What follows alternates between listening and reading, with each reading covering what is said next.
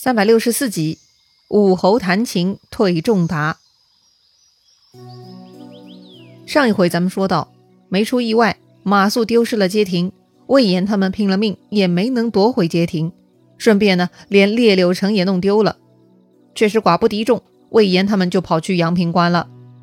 司马懿说：“穷寇莫追，不用管他们。”接着呢，司马懿跟张合兵分两路去抵挡蜀军，让张合从小路抄击鼓。自己呢，带兵去野谷方向。司马懿叮嘱张合，如果蜀军败走呢，不要跟他们对峙，让他们跑路，找机会啊，中途拦截，那么粮草辎重就都能抢到手啦。经过这番出手呢，司马懿是大大显示了自己的能耐呀。张合十分佩服，他二话不说就听从司马懿的吩咐，立刻领命出发了。要知道啊，张合可是老将，而且武功高强，他是很有想法的。从前出门打仗，经常会主动提建议，但司马懿料事如神，张合是服了呀。所以呢，他特别听话配合。这主帅的能力是他指挥部下的基础，调兵遣将能否得心应手，很大程度取决于领导的权力和能力。其中嘛，能力就是一个隐形的重要因素。为啥有些领导说话不顶用呢？为啥王平不听马谡的呢？哼，就是这个道理。说回司马懿。他留下申丹、申仪守住列柳城，自己带大军就往野谷进发了。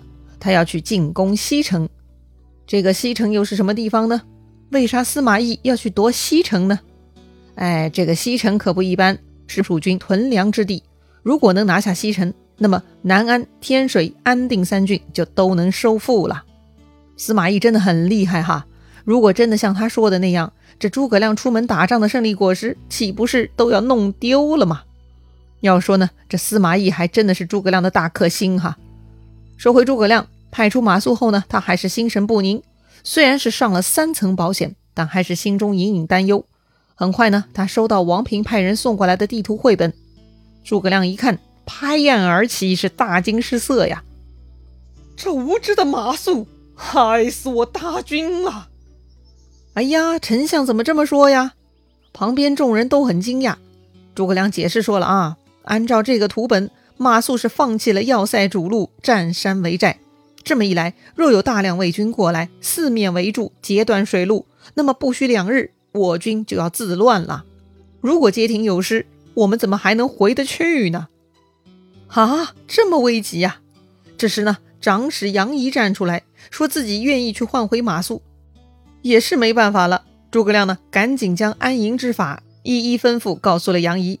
可是呢，还没有等杨仪出发呢，忽然哨马来报说街亭、列柳城全部丢失了。哎呀，这简直就是一个天大的噩耗！诸葛亮都站不稳了，一声长叹：“哎呀，大事不好，这都是我的过错呀！”是啊，马谡不是堪当大任之人，诸葛亮识人不明，用错人，自然是诸葛亮的过错了。虽然前面的成功也是诸葛亮的功劳，但是摧毁这些胜利果实的也是诸葛亮自己呀。别人也就算了，偏偏这次灾难是马谡引起的。刘备临死了，没力气说话了，还省下那么一口气，叮嘱诸葛亮不要用马谡。偏偏诸葛亮太过自负，没把刘备的话放在心上。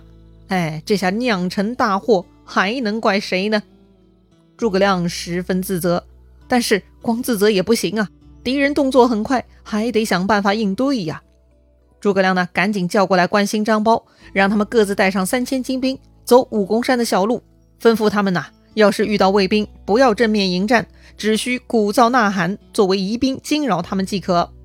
魏军摸不着情况，必然逃走，这个时候也不要追击，等把魏军全部吓跑之后，就可以去阳平关了。接着呢，诸葛亮又让张翼先带兵去修理剑阁。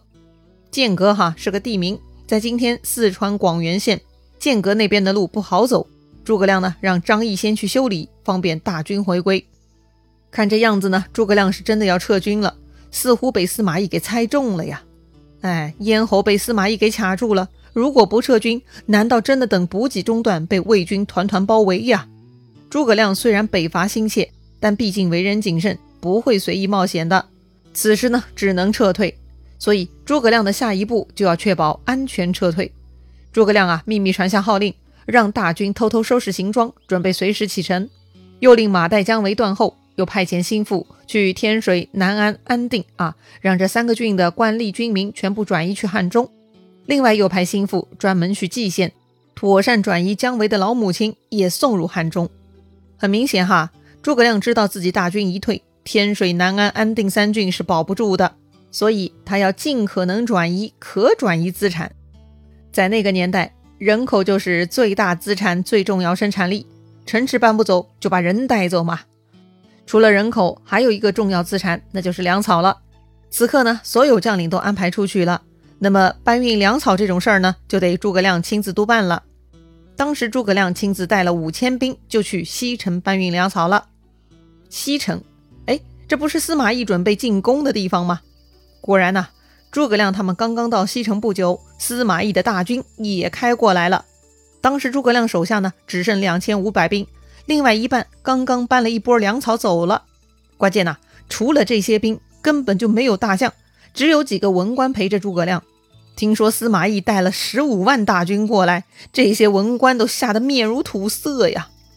这回诸葛亮失策了，他知道西城很重要，但他没有料到司马懿会这么快来抢西城，眼下两千五百小兵。何以对付司马懿十五万大军呢？在这生死存亡关头，诸葛亮内心波澜起伏，但表面呢依旧很平静。诸葛亮亲自登上城楼查看，果然呐，远处尘土冲天，远远就看到两路卫兵杀过来了。逃跑嘛是肯定没机会了，硬扛也是不可能的，唯一的机会就是靠诸葛亮的智谋了。诸葛亮啊，急中生智，立刻传令，让手下将城头的旌旗全部收好藏起来。众人照旧守城，不许随意出入，不许高声说话，违令者斩。接着呢，诸葛亮下令打开四面城门，每个门派出二十个军兵，假扮百姓，洒扫街道。其他呢，啥都不需要。如果魏军杀过来，还是照旧打扫卫生，不用理他们，也不要轻举妄动。诸葛亮说了，大家不用惊慌害怕，他已经有退敌之策了。确实哈，诸葛丞相神机妙算，大家都是知道的。跟诸葛丞相在一起，大家也都很安心，很有信心的。于是呢，众人都十分配合听话，一切按照诸葛亮的指令行事。诸葛亮自己呢，他披上鹤氅，戴好官巾，带上两个小童，就走上了城楼。按照诸葛亮的吩咐，城楼上栏杆边呢放了一张琴，旁边呢还点着香。哎，这个嘛，香烟袅袅中，主人弹着琴，画面还是十分悠闲镇定的。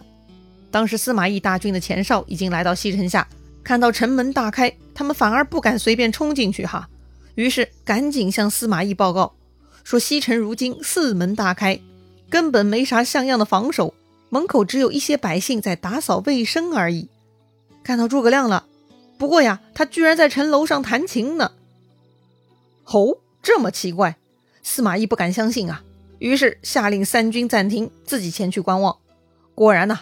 诸葛亮坐在城楼上呢，他笑容可掬，焚香操琴，左右站着两个童子，左边的手捧宝剑，右边的手执竹苇。宝剑是比较常见的，那么竹苇是什么东西呢？竹这个字啊，上面是梅花鹿的鹿，下边呢是泥土的土。竹呢，其实就是一种鹿哈。竹尾就是用这种鹿的尾巴做成的拂尘，也就是通常道士们手里拿的那种长毛掸子哈。这诸葛亮啊，自己穿着道袍，两个童子呢，拿的也是道家的法器，他笑嘻嘻的在城楼上弹琴，面对城下大军毫不动容。哎，这个画风嘛，实在是太诡异了。而且呢，城门内外那几个百姓居然对魏国大军也是熟视无睹，他们只顾着低头洒扫，旁若无人。这些嘛，实在是太可疑了。司马懿越想呢，越觉得这是诸葛亮的阴谋，他是想故意把自己引入西城呢。想来啊，这个西城之内必有诡计埋伏。于是司马懿做下决定，撤军啊！他赶紧回军，下令撤退。哈，就这样被诸葛亮吓退了。他儿子司马昭觉得不可思议呀，会不会是诸葛亮手下兵力不足，故意装腔作势的呢？父亲又何必退兵呢？司马懿呢，却摇摇头，他说：“不对啊，这个诸葛亮平生谨慎，从不冒险。”如今大开城门，必有埋伏。如果我们进去，必然中计。你懂啥？速速退兵！于是呢，两路魏军就全部退走了。哇塞，真的好险呐！